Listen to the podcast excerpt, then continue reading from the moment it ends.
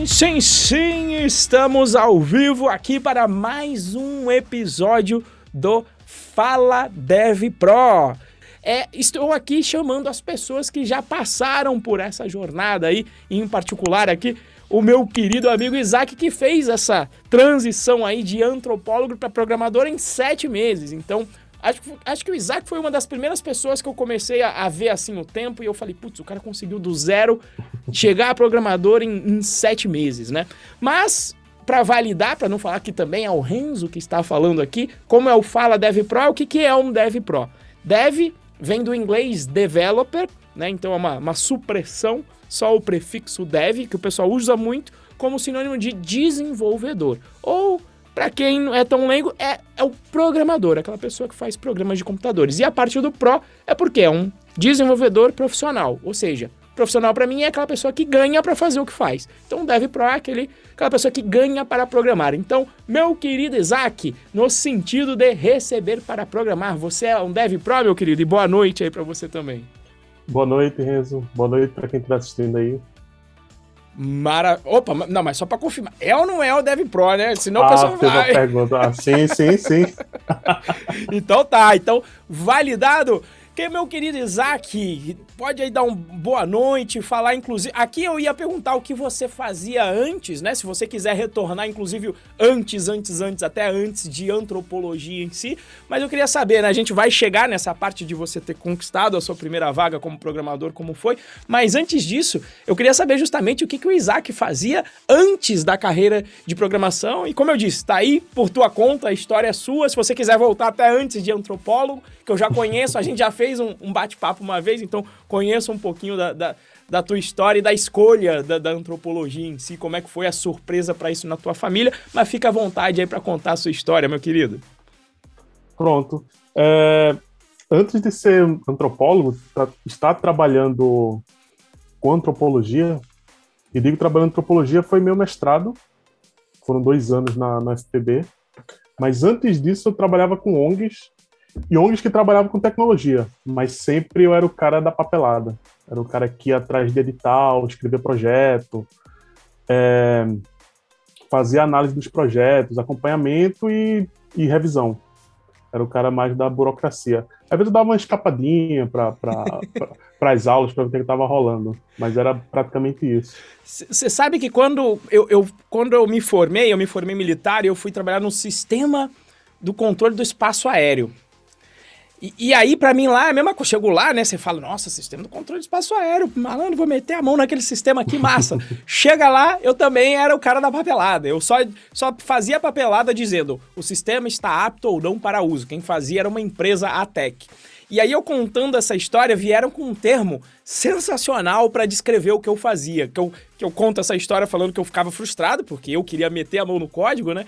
E aí o pessoal falou: Ah, Renzo, então você não era desenvolvedor nem engenheiro, você era o porteiro do software. Eu falei, porra, é mesmo, eu era o porteiro do software. Não sei se nesse sentido você era o, o porteiro e o zelador, então, aí do, do, do, dos sistemas das ONGs, então. Era por, por aí. Às vezes dá uma escapadinha pra. pra é, programador. Com, com programação, anteriormente nunca tinha mexido. Assim, no passado, sei lá, moleque, 15, 16 anos, eu tinha tentado programar alguma coisa, C, é, Pascal, mas nunca tinha ido para frente. Mas eu gostava de, de mexer em Linux. Eu comecei a utilizar Linux em 2004. E aí, trabalhando nessas ONGs, eu era o cara que, assim, que sacava de Linux, assim, que era chamado, às vezes cuidava de um laboratório, na instalação, tudinho. Às vezes dava uma escapadinha para essa parte mais, mais técnica. Mais de, mais um... de administrador de sistemas daquela época, digamos assim? É, por aí. Por aí. Cuidava disso, é, instalando os programas que iam, que iam ser utilizados para. Essas ONGs trabalhavam com educação e tecnologia, é, inclusão digital. Hum, que se chama. Massa. Então, isso eu não estava sabendo tanto, porque quando você me falava da inclusão digital, eu lembro justamente do que você falou do mestrado, que eu não vou dar spoiler do que se fazia no mestrado, você que vai falar, mas como a gente já conversou, o que eu lembrava, do, do, porque não deixa de ser o que você estava fazendo no mestrado, que você vai chegar depois, mas enfim. Então era sempre as ONGs trabalhando com com inclusão digital. Isso era o quê? Isso. Estilo. Mas aí quando era ONG, porque eu tô acostumado a ver. Eu já vi esse tipo de programa muito também em igreja, né? Às vezes tem a, a galera da igreja que faz inclusão digital com, com, com, com a turma que, tem mais, que tinha mais idade, pelo menos lá pro passado, né? Ah, não conseguia mexer e ajudava as pessoas, era mais ou menos por aí? Isso. No caso, a, a, a última que eu trabalhei era um CRC, Centro de Recondicionamento de Computadores. Era um, era um programa é, em parceria do Ministério das Comunicações. E aí pegou o final do governo Lula e governo Dilma primeiro e o segundo, mais ou menos. Uhum. Junto ao, ao, a uma ONG dos maristas, dos irmãos maristas, aqui de, de Recife. Entendi. E aí, basicamente, o que, é que acontecia era o seguinte: é, o CRC ele recebia computadores inservíveis, é, sem uso, quebrado. Fazia uns Frankensteins lá. Isso. Era bem isso. Aí fazia o que se chamava de recondicionamento. Pegava, sei lá, de três computadores, juntava um, aí, aí funcionava. Um não funciona HD, outro não funciona a memória RAM, outro não funciona a placa-mãe, juntava tudo e conseguia fazer de três, fazia um. Isso. e aí esses computadores eram, quando, quando estavam ok, funcionando, fazia teste de estresse, botava para funcionar, eles eram embalados e eram enviados para programa de inclusão digital. É, telecentros comunitários, bibliotecas públicas e outras ONGs que quisessem trabalhar com isso. E aí a sacada era que quem fazia o recondicionamento eram jovens em situação de vulnerabilidade. Bacana. E aí era uma coisa que eles estavam aprendendo e na prática e doando. Era esse esse ciclo que acontecia. Entendi, entendi. Perfeito. E além disso, a gente é, trouxe outras questões de, de, aprendizado como robótica livre, aproveitando a sucata das peças para ensinar a molecada a automação, essas coisas. E programação na época era Python. Eu acompanhei. Olha aí, rapaz! Acompanhei os professores escolheram Python lá para ensinar para molecada. Ah, então a sementinha foi plantada nessa época, então. Maravilha, maravilha. E, e isso você tinha quantos anos, mais ou menos, Isaac? Nossa, apesar de trabalhar com programação, sou péssimo cuidado. Mas não, mas tipo, você foi... lembra mais ou menos em que era? Era, tipo, anos 90, isso? Ou... Nada, isso foi. Esse último foi em 2015. Eu ah, saí de lá em 2015. então não faz tanto tempo. É, Entendi. mas anteriormente, há uns dois anos atrás, eu fazia quase a mesma coisa, sendo que numa escala menor, numa ONG dos funcionários da Caixa Econômica Federal, chamada Moradia e Cidadania eu trabalhava com tudo lá e tinha, essa, e tinha esse, esse pequeno núcleo que fazia quase a mesma coisa. Eram com computadores doados pela caixa, aí passava por mim, na época era eu que, que dava uma olhada mais ou menos no computador, fazia os Frankensteins e, e doava para ONGs que pediam. E, e, a ideia de instalação de programas, você, você é, colocava para rodar o sistema operacional Linux ou Windows nessas máquinas aí? Linux. Preferencialmente ah. por causa da questão de, de licença. Ah, sim. Licença e às vezes também o computador não era tão parrudo, potencialmente Isso. a rodar também melhor com Linux, né? Isso. Maravilha, maravilha. E aí, como é que foi essa evolução aí? Então, mexeu duas vezes, digamos aí, com essa parte de inclusão digital. E, e, e foi aí que você decidiu fazer faculdade, foi isso? Não, a faculdade veio antes. Ingressei em Ciências Sociais em 2006. Ah, então você, isso foi depois, então? Depois, eu tava na faculdade. Ah, eu tava achando que isso era antes da. Eu, tô, eu sou o cara que eu vou tentando montar a cronologia na minha cabeça. Então, então, na realidade, você trabalhou depois das ciências sociais. Então, você entrou em ciências sociais em 2006. Então, isso foi nove anos antes da segunda ONG. Né? Isso. Sete anos antes da, da, da primeira da Caixa Econômica. Então, na época, diga, diga. nessa época aí da, da de ciências sociais, eu fazia uns trabalhos voluntários para algumas ONGs e para salas de inclusão digital. Principalmente que eu participei de muitos grupos de software livre, e aí geralmente tinha evento que, é, que era em escola pública, aí eu ficava com uma turminha dando, dando assessoria ou dando algum tutorial. Entendi. Mas isso tudo ligado ao, ao, ao Linux, nada em programação até então. É, porque eu, eu, me lembro, né, de quando a gente conversou da outra vez, que você falou que é, na sua família você era conhecido por ser o, né, o, o, menino que mexe com as coisas de tecnologia, né? E eu me lembro que quando que você falou assim, ah, quando eu decidi fazer ciência social, ninguém entendeu nada, né? O pessoal deu uma, deu uma bugada e falou, ué, mas como assim, né? É, quando era moleque, eu achava que ia fazer ciência da computação, mas em determinado dia eu cheguei em casa, ó, vou fazer, prestar vestibular para ciências sociais, todo levou um susto assim. Primeiro não sabia o que é que fazia ciências sociais, o que é que um sociólogo ou cientista social faz. E segundo, porque, pô, era o cara do, do, do, do computador e aí tá indo para outra área. Mas eu sempre fui nessa, nessa meio que consciente disso, assim, tá, beleza tem pessoas usando computadores, eu quero, sei lá, ver o que é que tem por detrás disso. Entendi. Para entender mais as pessoas em vez de entender a tecnologia. Isso.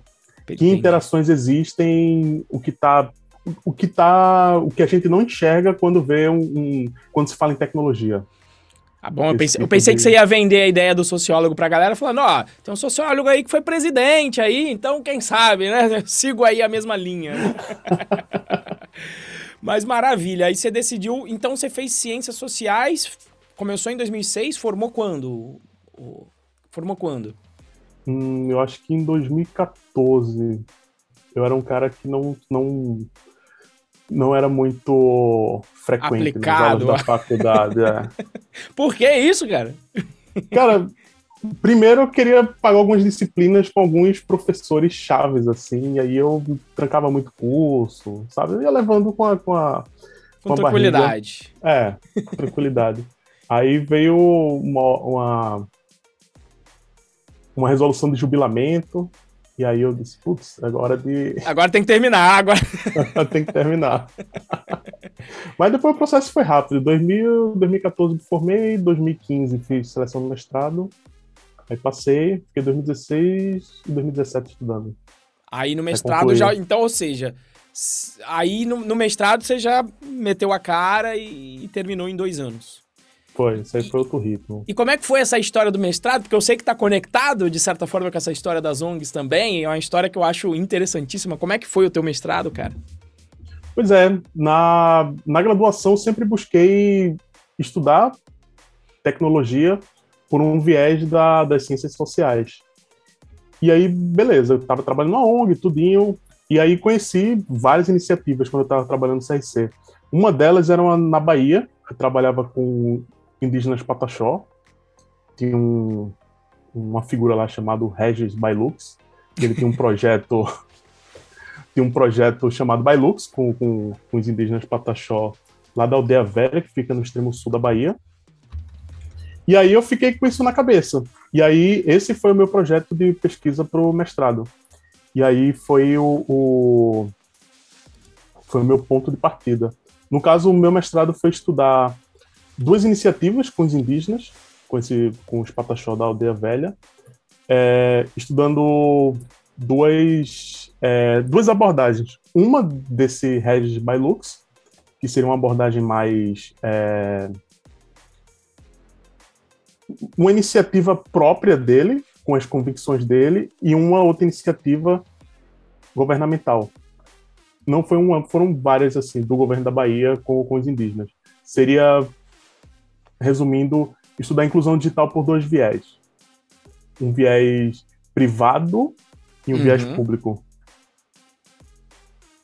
Maravilha, cara. E, e, e eu acho muito doido isso. Porque, por que, que você escolheu essa? Porque para mim é bem curioso, assim, eu, eu, eu, gosto dessas coisas. De, como é que você falou, cara, eu vou trabalhar com indígenas nesse projeto? O que, que, que chamou a atenção que você falou, é nesse projeto que eu vou? Porque eu acredito que devam ter. Você deve ter escolhido entre alguns projetos e falou, putz, esse aqui me interessou. Por que, que você decidiu fazer isso, cara? Cara, eu já, tava, eu já trabalhava um tempinho com, com periferia. E aí eu quis trabalhar com um grupo completamente inédito para mim Aí, como eu conheci esse projeto e tinha um, um, um, possível orientador na época que toparia isso, que ele trabalhava com, com, com indígena e também com antropologia da técnica, aí deu o, o match perfeito. Que massa, cara, que massa. E aí, esse projeto durou, durou os dois anos do seu mestrado, foi isso? É, assim, dois anos porque você passa, bem dizer, o primeiro ano estudando e o, e o, segundo ano indo a campo. Executando. Mas assim, já tinha os contatos, já conversava, já fazia um levantamento... Preliminar é, ali. É, preliminar, bibliográfico e também é, empírico também, lendo coisas, pessoas que foram lá, lendo as iniciativas que, que aconteceram lá. Aí, dois anos. Lá com eles, eu acho que somando as idas e vindas, acho que um mês, um mês e vinte dias por aí de tempo que eu fui para fui a campo. Somando todos, todas as vezes que você foi. Isso. Massa, cara, massa. Muito... Mas, e, e quando ia para lá, qual que era o esquema? Você, você ficava lá, dormia lá mesmo, ou ficava numa base e ia, ia até o, o, Não sei ali se era o pessoal da tribo, como é que chamava ali, ou o assentamento, como é, como é que se chamava, como é que era esse.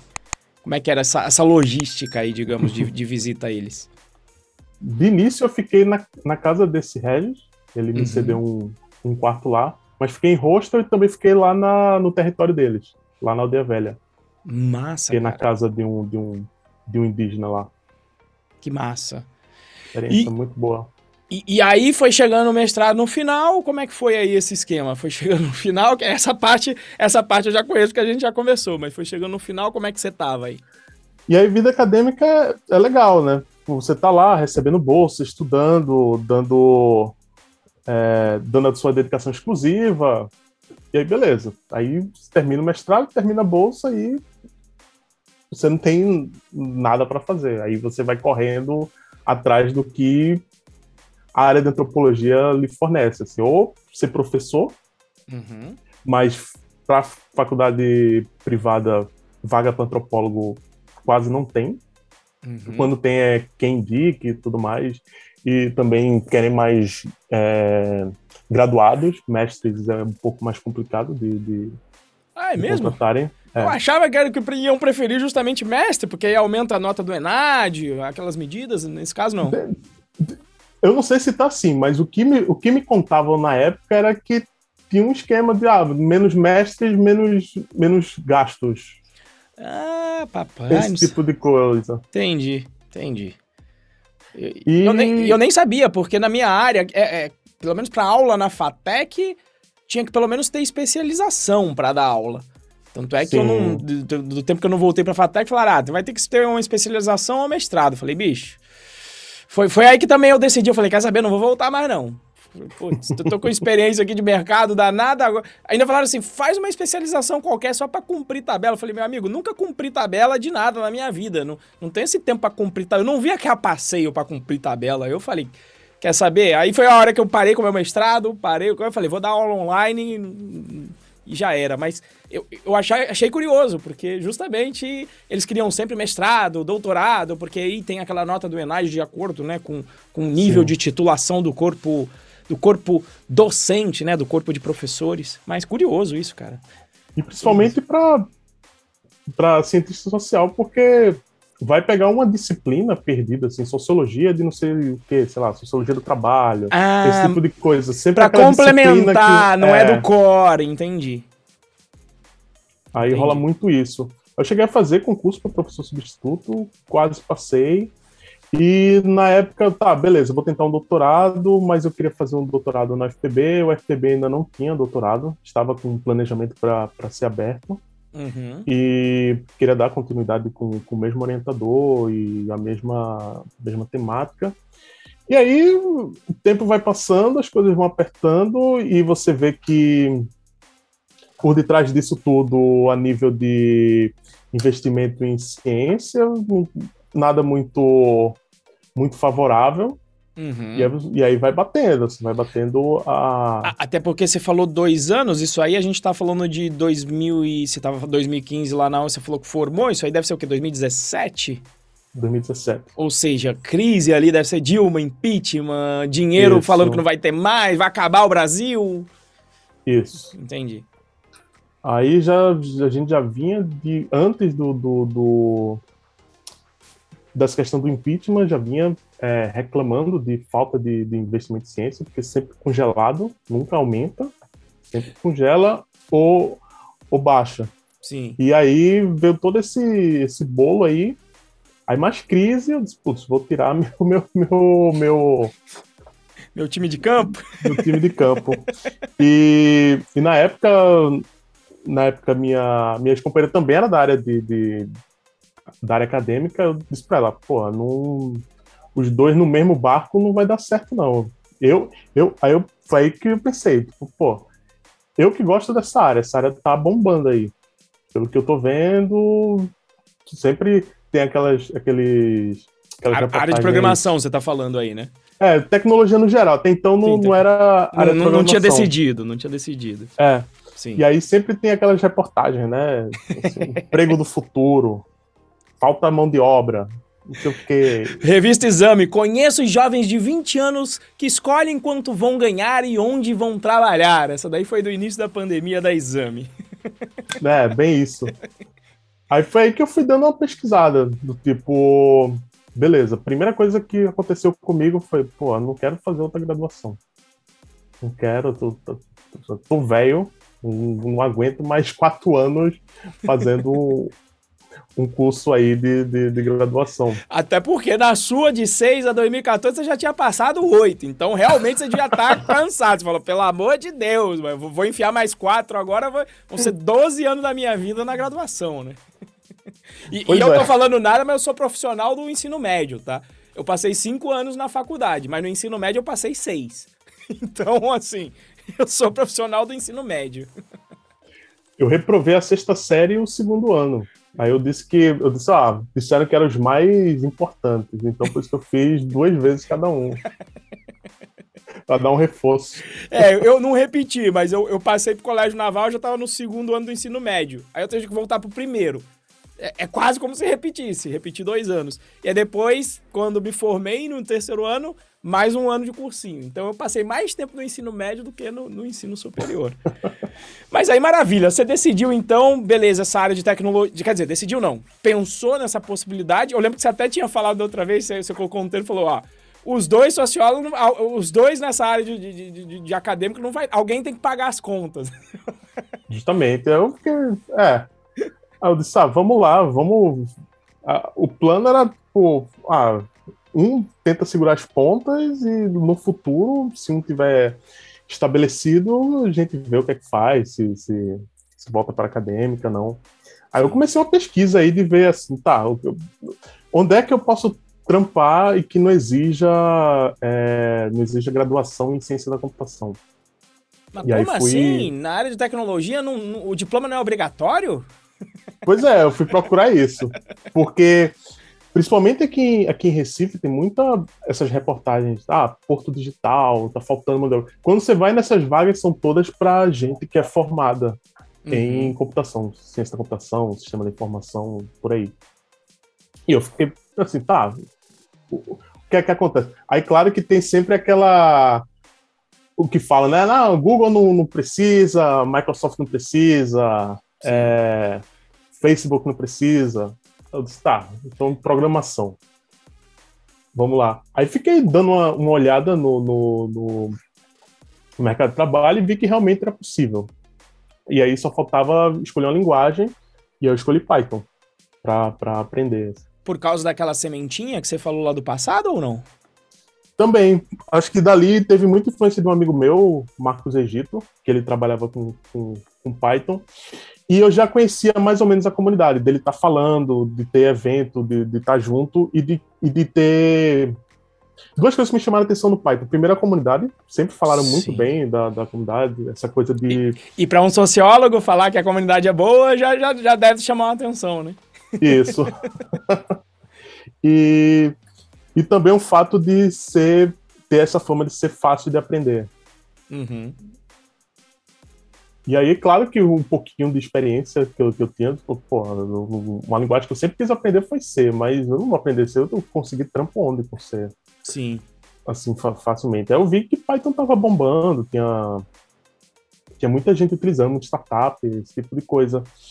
E também é, sendo utilizada na web. Uhum. Que o que era importante, que eu estava vendo que o que, que o que poderia me garantir um, um, um emprego mais rápido seria com web. Uhum. Perfeito. Apesar, Apesar de no começo eu fiquei, putz, trabalhar com web, eu queria trampar com desktop. Mas o mercado para desktop não. E, pois é, de vez em quando vem uma galera falando como é que faz desktop. E eu fico pensando, falo, cara, por que esse cara quer mexer em desktop? Essa revolução de desktop para web aconteceu no final da década de 90. Tipo, beleza, ainda tem programa desktop? Tem, mas. Eh, né? assim, é muito Sim. específico, né? É muito específico coisa que tem que rodar no desktop hoje em dia. Mas enfim. E, e aí você falou, putz, mas aí você, você, falou, vai ser web porque vai, vai, vai ter mais vaga, foi isso, mais ou menos? Foi. Aí fiz todo esse, esse, esse percurso aí. E aí eu, ah, agora preciso aprender a programar, né? Uhum. E aí eu comecei como muita gente da comunidade Python começa. Primeiro o Python para zumbis. O professor, professor Massanori. Que eu recomendo. Aí, que eu recomendo. É, é muito bom. E professor Massanori tinha aquela fama, né, de dar aula para jornalistas, é, jornalistas, para galera do direito também. Isso, advogados. Eu acho que agora ele foi convidado, eu fiquei sabendo recentemente, ele foi convidado para dar aula de programação para filósofos. E aí, sabe, e aí sabe quem que ele indicou, né? No lugar, né? indicou nosso River. amigo River, que é programa, que é professor de, de filosofia, mas agora também é programador. Mas beleza, e aí você mandou bala lá no, no Python para zumbis. É, e aí, cara, eu consumi muito conteúdo de, da comunidade Python. Tipo, sei lá, é... canal de Avelino, outros canais, tipo, Henrique Bastos e tudo mais. Aí eu vi que era meio que uma coisa. É... Tá, terminou o Python para zumbis, o que é que vai fazer? Uhum. Tipo, pra onde é que eu vou agora? E aí eu tentei aprender na raça, assim, do tipo, beleza, comprei aquele livro do Nilo Menezes. Acho que é Muito Nilo bom Menezes. É. é Nilo, Nilo Menezes. Introdução à programação com Python, acho que é isso, né? Isso. Aí fui lendo. Eu lembro, tipo, deu, deu a... Eu, quando soube do livro, tava, tava à noite, assim, em casa, disse, tá, vou comprar o livro. Aí peguei o busão, fui lá pra, pra Livraria Cultura, comprei o livro, voltei, já fiquei folheando, assim. Eu fui brincando, brincando, brincando. Mas aí faltava alguma coisa, assim, tá, beleza, está.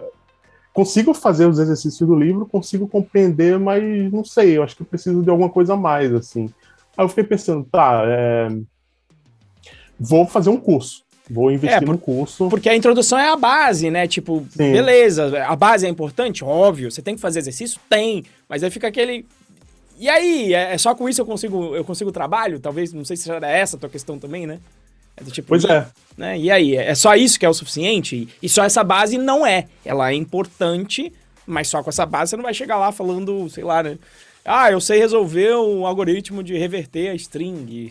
você, hum, né? Eu vou falar, porra, hum, acho que não vai rolar. Mas beleza, e aí? Aí você decidiu fazer um curso, perdão. Foi, aí decidi fazer um curso porque primeiro, networking. Sim, sim.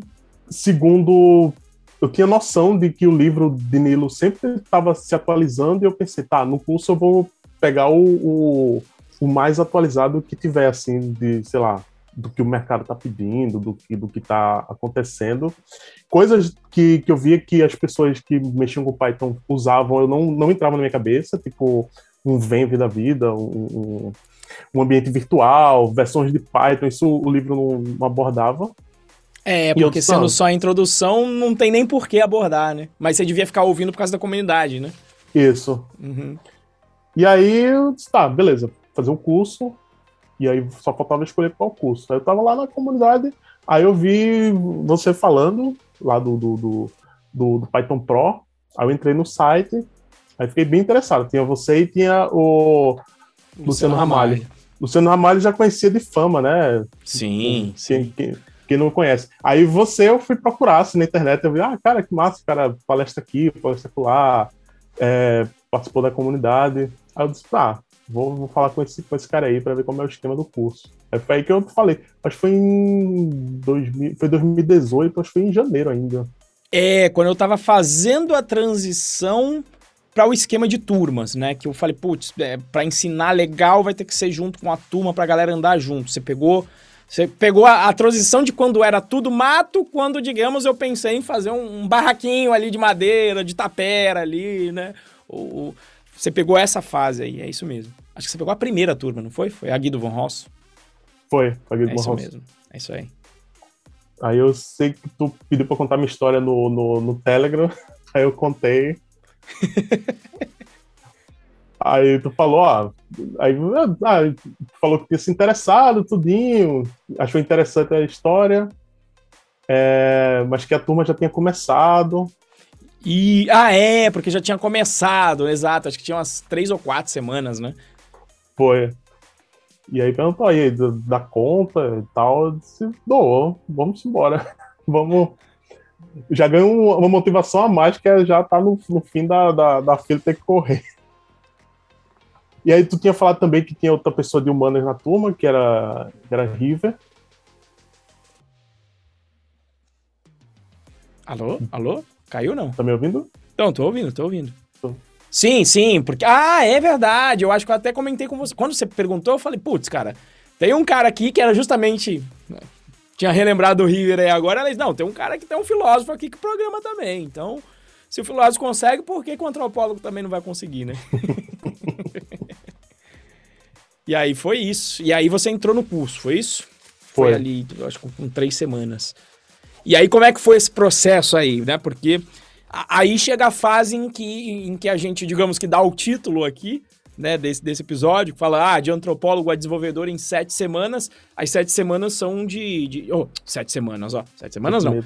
Sete meses, né? Sete, tem gente que até conseguiu aí em, semana, em, em- em semanas, mas foram sete meses naquela época, até porque naquela época ainda tá fazendo a mudança para estruturar o curso. Quer dizer, Isaac chegou, isso aqui era tudo mato, não tinha nem o curso de Django ainda, né? Então estava sendo tudo no, sistema de aula ao vivo. Mas como é que foi esse teu processo, então, digamos, de estudo nesses sete meses para você conseguir esse resultado? Porque às vezes você fala sete meses, tem gente que vai falar, pô, mas é muito sete meses. Aí você pensa, cara, para uma carreira inteira, você tá trabalhando, sair é, é, quase do zero, o Isaac tinha algum conhecimento, e chegar lá para uma carreira nova em sete meses é pouco tempo, né? E, e como é que foi aí esse para você conseguir esse resultado? Que na época acho que você ficou sendo, eu até falava, "Pô, o Isaac é o meu recorde aqui agora, sete meses. Vamos tentar baixar agora. Agora vamos tentar baixar para bater mais um recorde. Inclusive, a Val tá aí, que foi uma, foi uma das que bateu o recorde um pouco depois de você.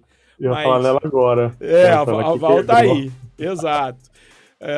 E- mas e aí, como é que foi esse processo, cara? Então, quando eu comecei a estudar, beleza, comecei pelo, pelo Python Birds e tudo mais.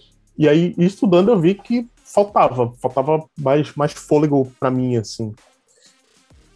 Eu tava, sabe aquela coisa de você estar estudando meio que no tempo livre, sei lá, Ah, uma horinha. Sem um plano definido. ali, É, entendi. sem, um, sem, sem muito Compromisso.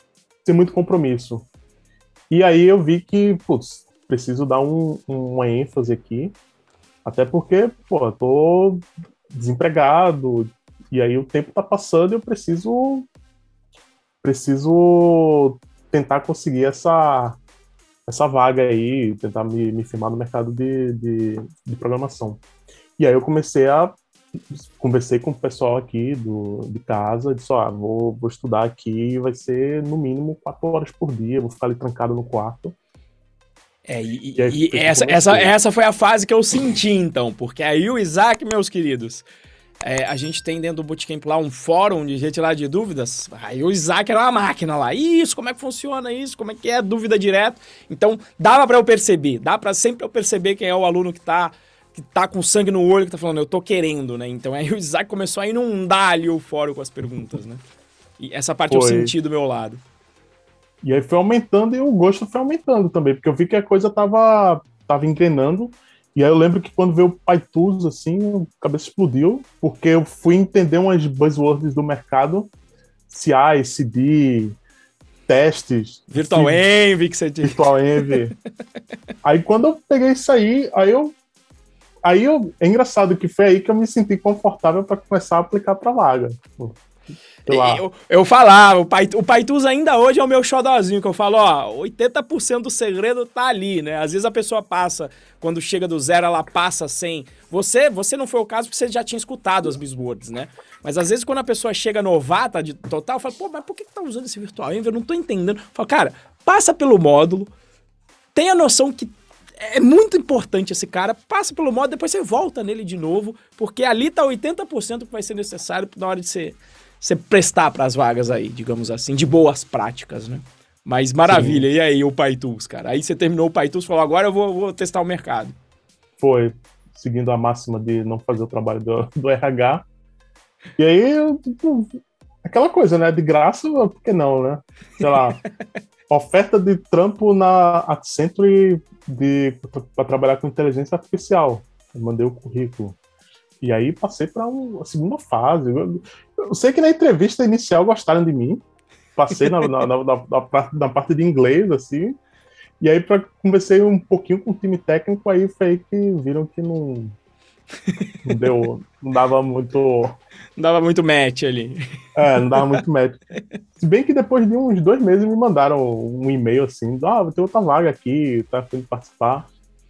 Fiz também para uma. Que, que, que, é o bom, né? Que demonstra a, a, a, importância de você fazer o processo. Se gostaram do teu perfil, falaram, não dá para essa, mas agora tem outra, Sim. será que dá, né? E aí você fez outro, então? Você fez para onde mais?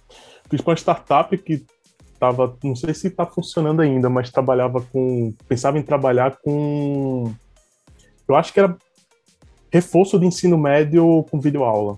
Hum, Isso, ok. Eu só cheguei a fazer a prova técnica. Eu confesso que fiquei com um pouco de preguiça porque era Python 2.7.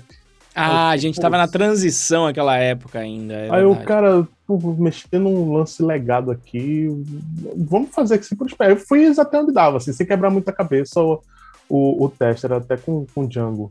Isso aí a gente já tinha começado o, o curso de Django. Mas aí, inclusive, se mostraram interessados. Uhum. Assim, no, no, no, Quiseram conversar e tal, tudo, mas acabou não rolando, ficou outra pessoa. Entendi. E... Mas aí foi, isso, isso foi interessante porque eu fui perdendo medo Sim. de estar tá aplicando. o vaga aqui já, já levantava a mão. Pô, embora. É, é, eu, eu falo que isso aí é, é, igual entrar na piscina, né? Não tem jeito. Você não, você não vai aprender a nadar só olhando lá. Você, você tem que botar o corpo na água. E com o tempo você vai acostumando a entrar rápido. Não, a temperatura tá aqui, já acostumei, tá quentinho, dá para entrar, fica mais confortável. E não tem outro jeito, né? Tem que fazer, né? Não tem outro jeito. Pois é. E aí, final de 2018 foi, foi praticamente final. Eu acho que comecei. Lugão colocou lá no grupo do, do Python Pro. Grande João alguém, Lugão. Se alguém queria trabalhar com ele no Freela. E aí eu já fui metendo as, as cartas, tá, tô afim e tal, tudo.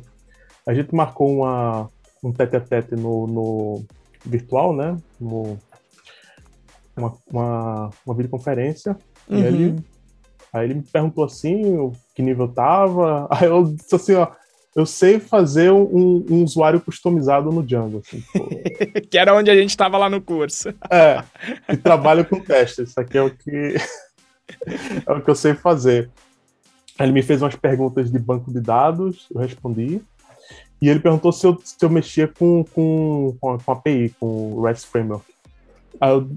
E é interessante você, você saber pelo menos as buzzwords. Assim, sabe? Eu, eu, não mexo, mas é uma coisa que eu tô vendo que eu vou ter que mexer. Já tá no backlog aqui. Uma coisa que, inclusive, eu quero muito aprender. Já tá. Terminei o, o curso de Django, já vou para aí. Uma uhum. coisa assim. Aí pronto, aí deu, deu match. Aí foi fazendo umas pequenas experiências, assim, de. de... Então, ah, essa foi a primeira vaga, então, né? Muito rede de contatos, pegou a vaga, testou o mercado. Foi o quê? O teu terceiro processo seletivo? Foi o quarto. Quarto processo teve, seletivo. Teve, teve mais um também que era para uma empresa que trampa com Python e Django, meio com DevOps. Esqueci o nome da empresa. É, não, e não é comum, né? Que eu falo, pessoal, cara, deu, deu. Eu já vi igual o Marcos. O Marcos conseguiu na primeira. Cara, isso não é a regra. E, na, e, e pra quarta eu não diria que é a regra, né? Eu ainda tô, tô querendo, eu quero fazer um estudo com os alunos de perguntar o tempo e quantas demorou. Agora eu tem uma surpresa aí pra jornada arrumar a primeira vaga que eu quero fazer essa contagem.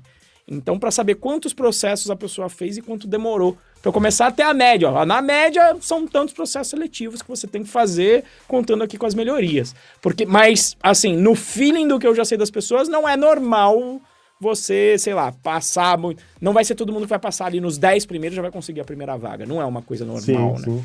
Mas é isso aí. E a cada, a cada processo seletivo você vai pegando alguma coisa. Você vai, vai juntando no seu repertório e vai melhorando. Não tem. É de graça, né? É Sim. um processo assim que, que eu acho. É... Para você não tem custo, acho que tem mais custo para a empresa, assim, que vai ter uma pessoa que vai parar o tempo dela lá para entrevistar, para conversar e blá blá blá. Mas para você, cara, vai ser um aprendizado gratuito, assim, de, de, do processo em si de você entender como é que funciona o processo e de repente você trabalhar com a, com a você ser entrevistado pela equipe técnica e de repente também você receber um feedback, assim, um feedback Sim. gratuito do, do seu, seu código, assim. Como esse, né? Você sabe, você sabe o Django REST Framework? Você anotou lá e falou, beleza, esse é o próximo que eu vou ter que estudar. E aí você fica sabendo por conta disso, né? Eu, às vezes, eu faço processos seletivos ainda para validar que o que eu estou mostrando é o que é usado no mercado. Né? E, e, e também para, né, se, se, tudo der errado, se der alguma coisa errada, eu volto também para o mercado, então sei o que está acontecendo. E Sim. não tem outra forma, não tem outra forma de saber também. Tô até tirando um tempinho para fazer, fazer testar uns para ver se eu tô atualizado assim porque tá, porque o mercado tá pedindo. Exatamente. E uma coisa que, assim, é, eu recebo toda vai, toda semana umas duas, duas ofertas no LinkedIn.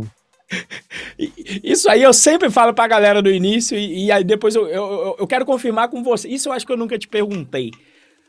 Quando eu dizia que isso ia acontecer, você acreditava em mim no início? Porque eu, eu sempre falava isso, falava, gente, você vai ter um tempo de experiência, vai acontecer o inverso. A, as empresas que vão correr atrás de você.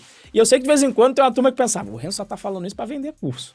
E, e, aí, quando acontece, eu acho curioso. Você, como é que era o teu pensamento? Você acreditava quando eu falava isso? Que, que essa corrida ia se inverter, cara? Eu achava que não era. Uma vez, assim, por, por mês, de repente, uma pessoa, um recrutador, recrutadora chegaria para você. Ah, é, tá, tá interessado em, em. Mas toda semana. Eu não imaginava que ia ser com essa, com essa frequência até, eu até copiei. Eu, eu, eu tenho um textinho base, assim, que eu troco. da resposta. É, agradecendo, porque eu não gosto de deixar ninguém no vácuo. Assim, eu sim, respondo, sim. agradeço. E pego a vaga e repasso para a comunidade. E digo, ah, posso passar essa vaga aqui para a comunidade e repasso. Sim, sim. Exatamente. Gente de fora também, gente da Inglaterra, da Irlanda. Galera de fora.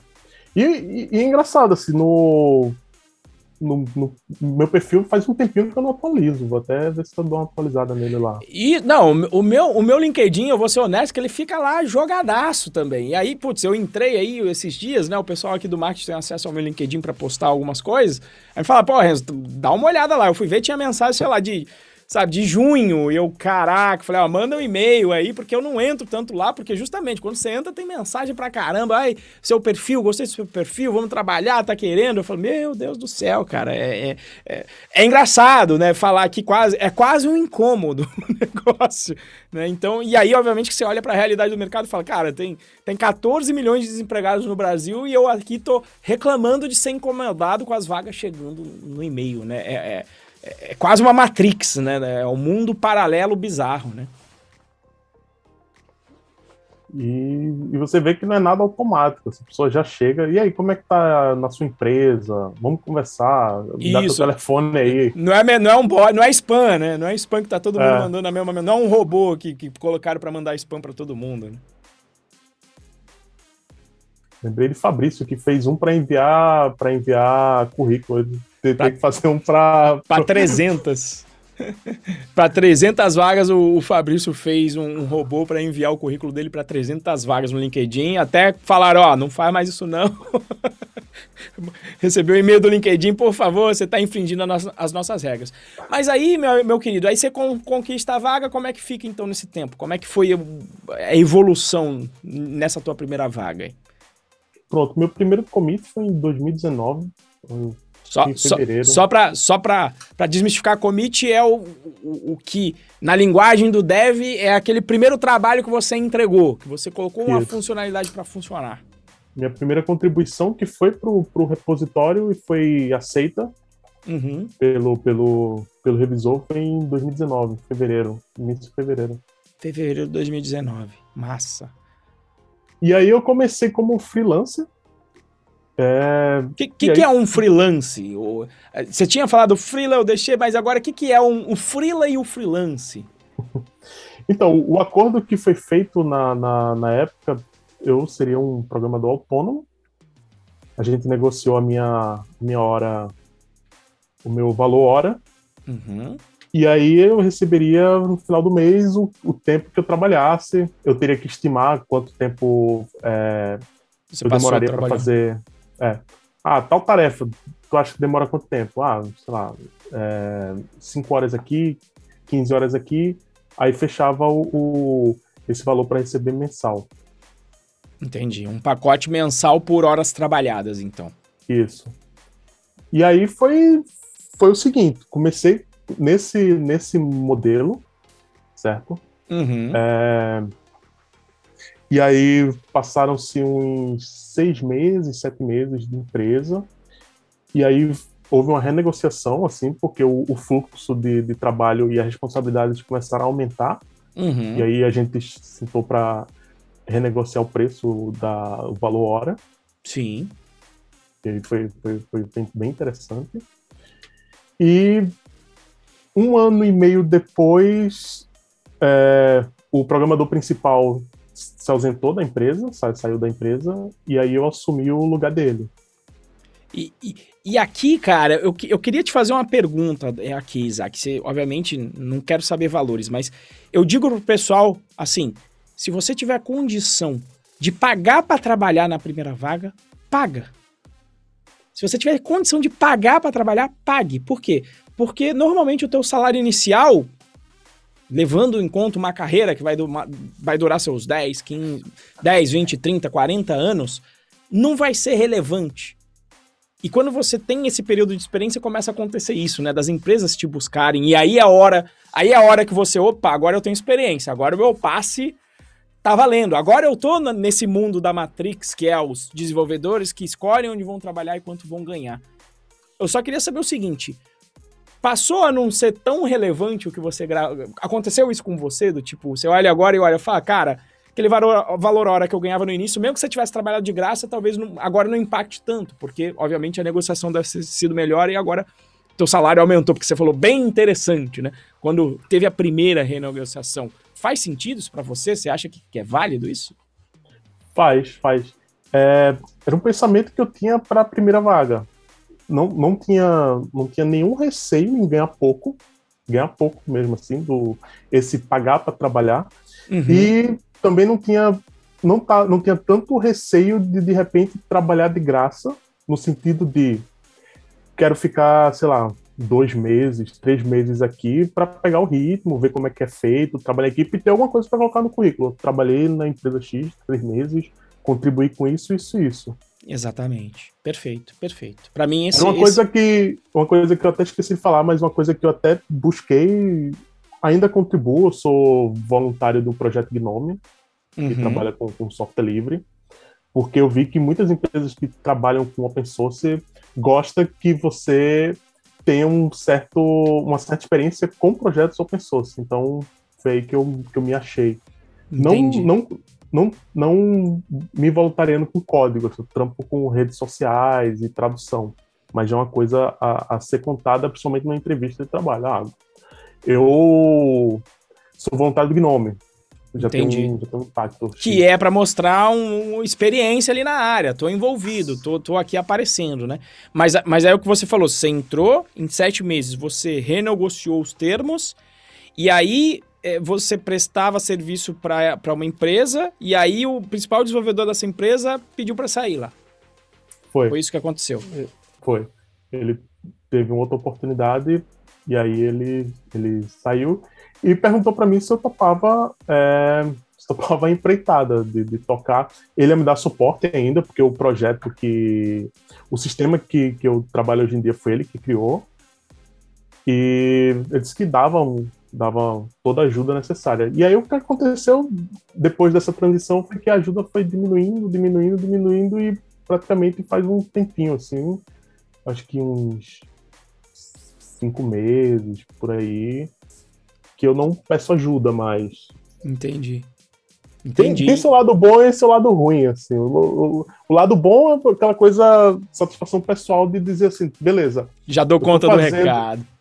Estou fazendo o sistema do cliente rodar, funcionalidades novas foram implementadas no, no, no ambiente de produção, nada caiu, assim, nada... não teve nenhum bug monstruoso que parou tudo. Tá, tá, funcionando.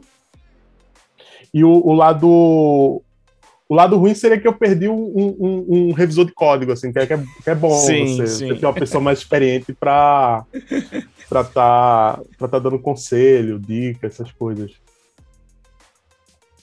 Bem, é, bem... Aí, aí, aí vai passar que você que vai começar a ter que fazer isso com a formação de uma equipe aí, né? Você que vai começar a fazer o papel dele. É, é o fluxo natural do, do das coisas. E aí, como, como é que tá a evolução aí agora? Isso, isso é já chegando agora, então, no presente, como é que tá aí, cara?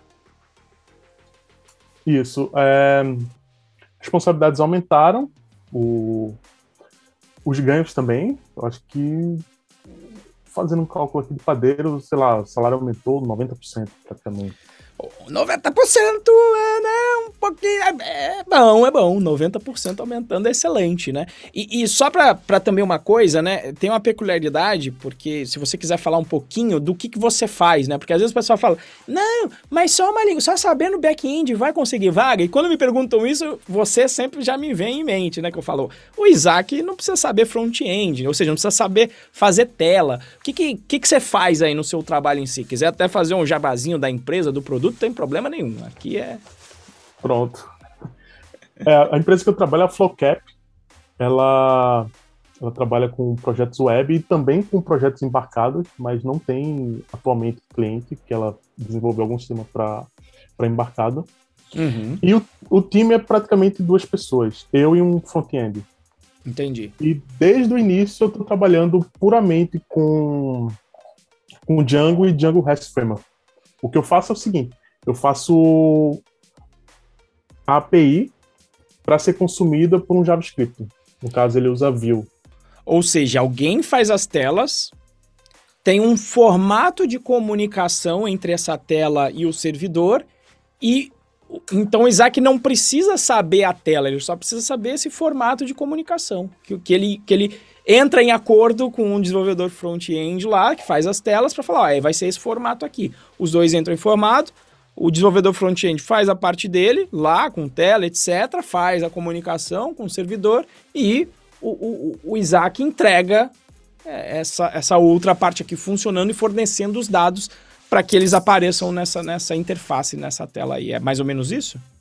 Isso. Simplificando bem, bem bastante assim, temos o banco de dados e temos a tela. E aí temos uma pessoa que vai ficar responsável pelo usuário interagir com o sistema e eu fico no meio termo. Eu pego o que, o que, o, o que veio do usuário e guardo no banco de dados e pego do banco de dados e exibo pro, pro, pro usuário. Aí quem está nessa camada entre o banco de dados e o usuário sou eu no back-end, que fico convers, conversando direto com o banco de dados, e o front-end que fica conversando direto com a tela que vai pro, pro, pro usuário final.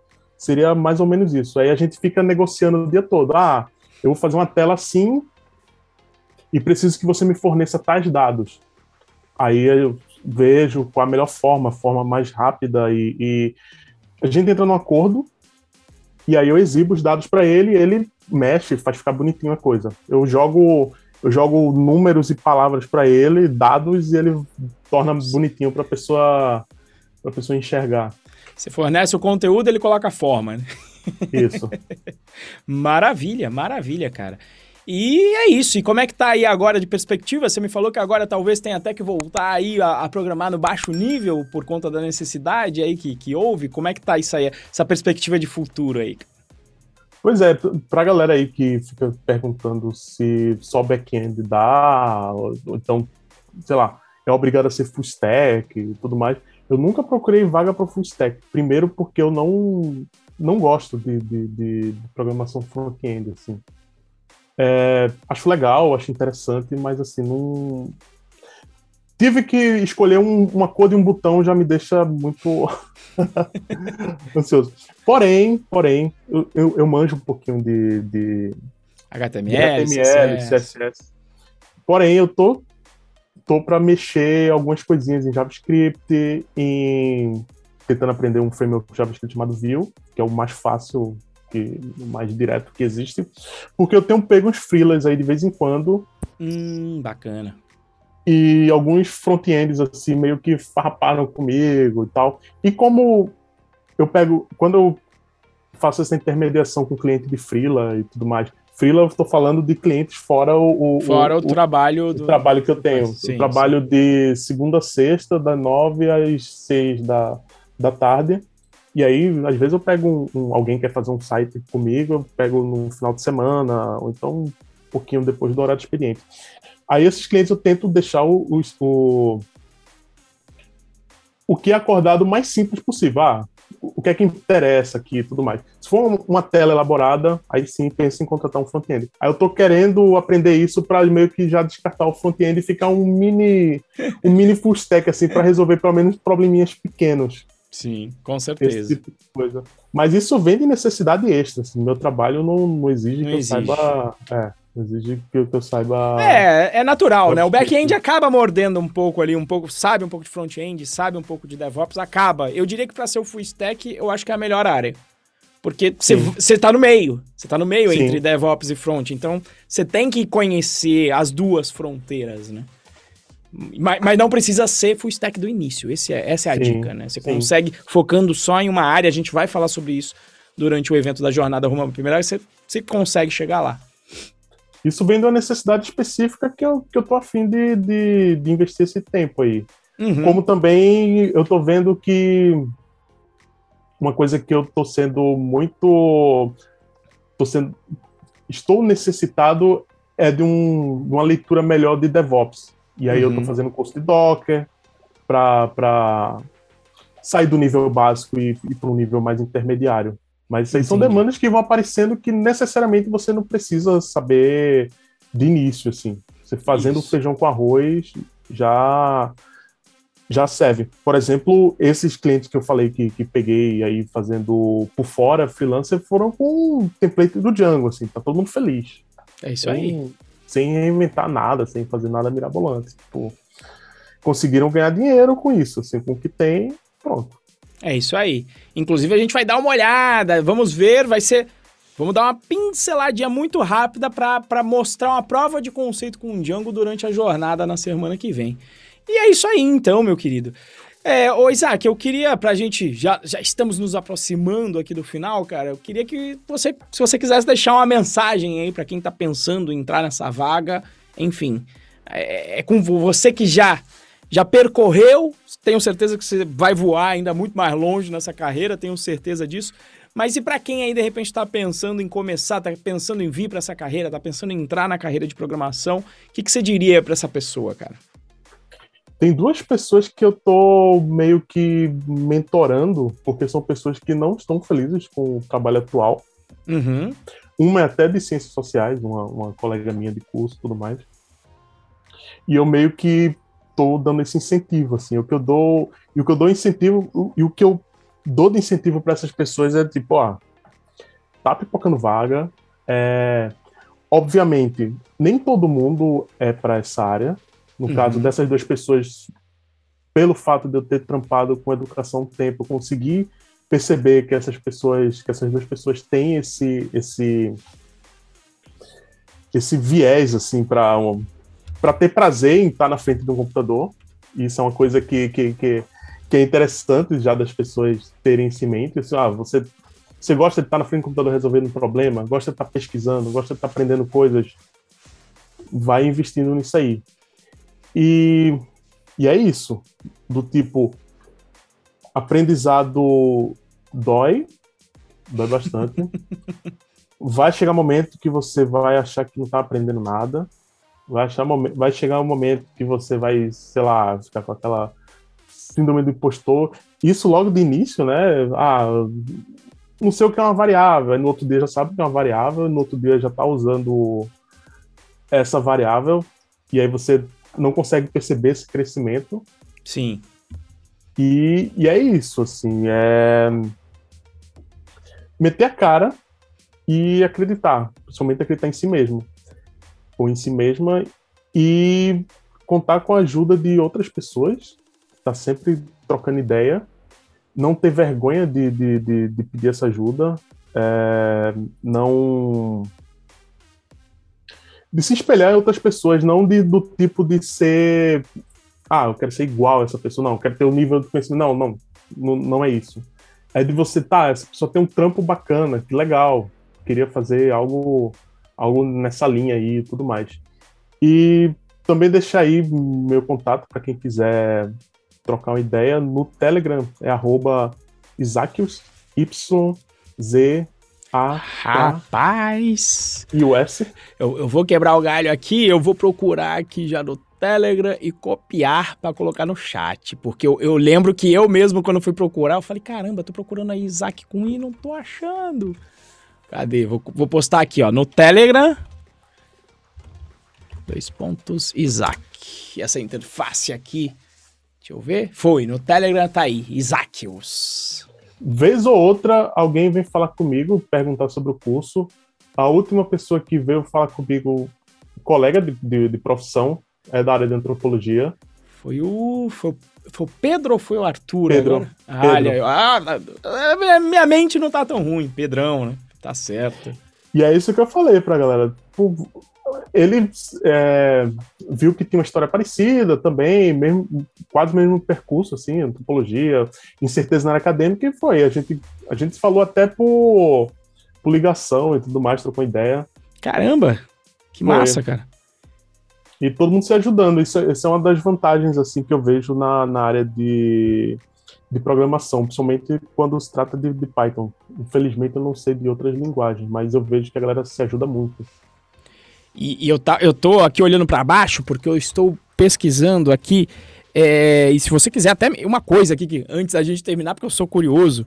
Toda vez também que eu vou te pesquisar aqui no Instagram, tá arroba Donfanca. E aí eu não, eu não, eu não consigo. Da onde veio aí esse arroba Donfanca? Eu tô colocando aqui no chat agora, no Instagram, pra, pra encontrar o Instagram do Isaac, cara. Da onde que veio isso aí? Então, do Instagram é que é o seguinte, o Instagram é uma ferramenta que eu não gosto muito. E aí existia Isaac, Isaac aí foi mudando, assim, fui destruindo o Instagram fazendo uns fakes que depois virava meu Instagram pessoal. Aí Dom Funka foi um personagem que eu conheci na vida. Era Funka o nome dele, eu botei Dom Funka. Aí ficou. Então tá bom. Então no, no, Instagram aí, ou seja, você vai conseguir encontrar o Isaac mais facilmente no Telegram né? Ah, essa é uma característica muitas vezes da galera de tecnologia, você vai encontrá-los mais no Telegram do que no Instagram, mas tá aí também um contato. Bom, meu querido Isaac, cara, eu queria te agradecer aí pelo, pelo tempo de disponibilizar, principalmente aqui um, um sábado de noite, né? Eu sei que é pesado, sábado de noite aqui, é, mas você sempre disponível aí para ajudar a galera. Eu queria te agradecer por conta disso. Fico feliz de ter podido participar aí com os meus 2% aí na tua história e, e, e, ter o privilégio de observar aí a tua. A, realmente foi isso daí, foi, foi um foguete que foi lá para cima, que foi o primeiro com sete meses. Naquela época eu não sabia, naquela época eu não, eu não prometi o que eu tô prometendo aqui agora, que é tipo conquistar a sua primeira vaga em um ano, porque naquela época eu não sabia, eu estava testando o método e essa era a minha hipótese. A minha hipótese é, científica do gênero. Dá para em quanto tempo dá para pessoa chegar? Né? E aí você foi a primeira pessoa que, digamos, foi medida, porque por mais que o River é, é, é veio programar, ele já sabia programar quando ele veio, ele já tinha feito algum curso. Então você foi a primeira pessoa que chegou é, é, zerada quando eu ainda estava mudando o método para testar e quando você fez em sete meses foi o que me deu aquele aquele estágio. Eu falei, cara, é possível, o cara saiu daqui não programava, e aí agora ele conseguiu em sete meses. Foi depois disso que eu comecei a ficar mais insano e, e comecei com, com a brincadeira de pensar como é que eu faço para eles chegarem mais rápido, chegarem mais rápido. Então agora, agora eu vou tô montando aí um plano de estudo agora, porque você falou, ah, é difícil de ver evolução, você falou, né?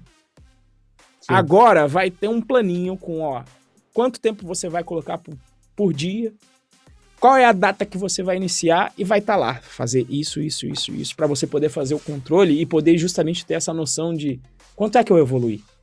Sim. Né, para não ficar com esse sentimento, porque você fica com esse sentimento porque você não tá controlando o que você está aprendendo. Mas na hora que você olha, uma vez eu fiz isso com um amigo meu agora, com o Tony Lâmpada na Buzer, quando foi montar a ementa, a gente estava montando ementa de um, de um curso ideal superior se fosse trabalhar na empresa Buzer.